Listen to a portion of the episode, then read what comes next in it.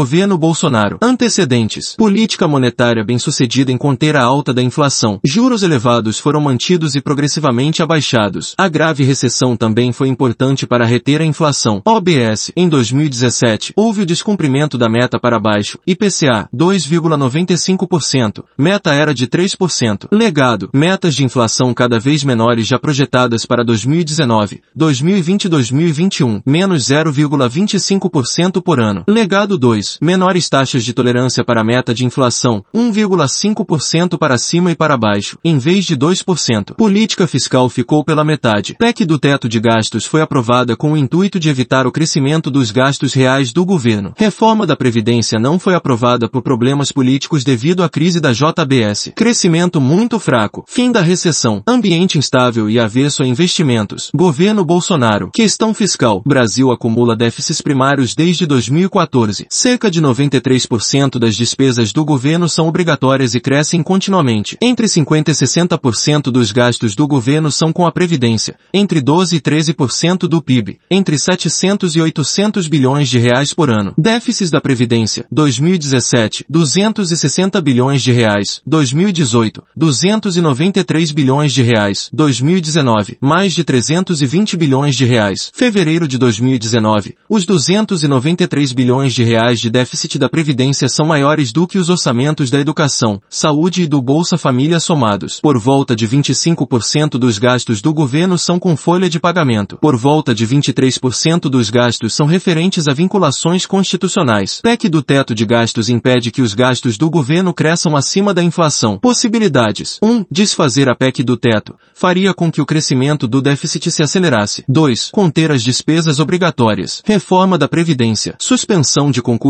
públicos e programas de demissão voluntária. Debates acerca das vinculações constitucionais. Reforma da Previdência. Conceitos importantes. Fluxo de caixa e estoque. Cobrar os devedores da Previdência não resolveria o problema, já que o problema na Previdência não é de estoque, mas de fluxo de caixa. Os gastos crescem exponencialmente na medida em que a expectativa de sobrevida é alta no Brasil. Cada vez menos pessoas trabalham formalmente e contribuem para a Previdência, e cada vez mais pessoas se aposentam. Potência fiscal. Trata-se de o quanto governo conseguirá economizar se aprovar a reforma. O professor explicou que os 1 trilhão de economia do governo se dará a partir dos déficits previstos para os próximos anos. Ou seja, a reforma não resolve o déficit, mas o atenua. Questão monetária. Juros. Janeiro de 2019. Selic estava em 6,5% e com expectativa de baixa. A economia estava tão desacelerada que a expectativa de inflação estava abaixo da meta. Fevereiro de 2020. Selic em 2%. Dólar. Janeiro de 2019. Queda no dólar após avanço da reforma da Previdência. A lógica é a seguinte, se a reforma da Previdência passar, isso é uma mostra de que as contas públicas poderão se reequilibrar no futuro. Com as contas públicas equilibradas, pessoas investirão no Brasil. Com dólares entrando no Brasil, o preço do dólar cairá. Se o preço do dólar for cair no futuro,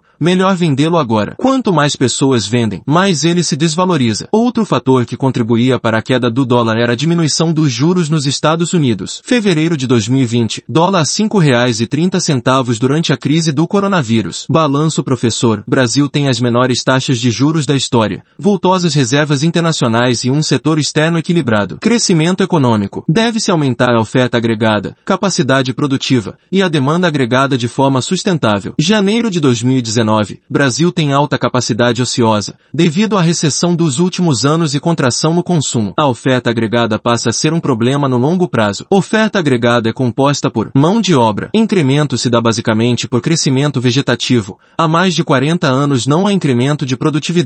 Tecnologia. País historicamente importa tecnologia, característica que foi levemente atenuada entre o segundo PMD e a década de 80. Poupança. Poupanças baixíssimas em proporção ao PIB. Recursos naturais. Brasil tem muitos recursos naturais. Para países que não os têm, podem importá-los. Capitais. Carente de máquinas e infraestrutura, necessitando muitos investimentos para acumular capital relevante. Janeiro de 2019. No curso prazo, Brasil tem um problema de demanda agregada. Demanda agregada é composta por consumo. O lento crescimento da economia brasileira nos últimos anos se deu por ligeiro aumento no consumo das famílias. Investimentos. Encolheu muito apesar de o Brasil ter os menores juros da sua história. Isso ocorre por conta da alta instabilidade política. OBS professor, principal problema da demanda agregada e principal possibilidade de aumento da demanda agregada. O Brasil precisa de política pacificada e estável, melhor ambiente de negócios para atrair empresas estrangeiras, com clareza em legislação trabalhista e tributária. Gastos. Os gastos do governo sobem por conta de gastos obrigatórios, mas não são gastos que têm um impacto multiplicador, ou seja, não se gastos com investimentos que melhorem o ambiente para negócios. Exportações líquidas setor externo. Exportações e importações. O Brasil faz pouco comércio internacional, sendo um país que exporta e importa pouco. Exportamos basicamente commodities, o que torna a exportação dependente do clima e dos preços internacionais. Volume do setor externo depende mais de fatores exôneos do que endógenos.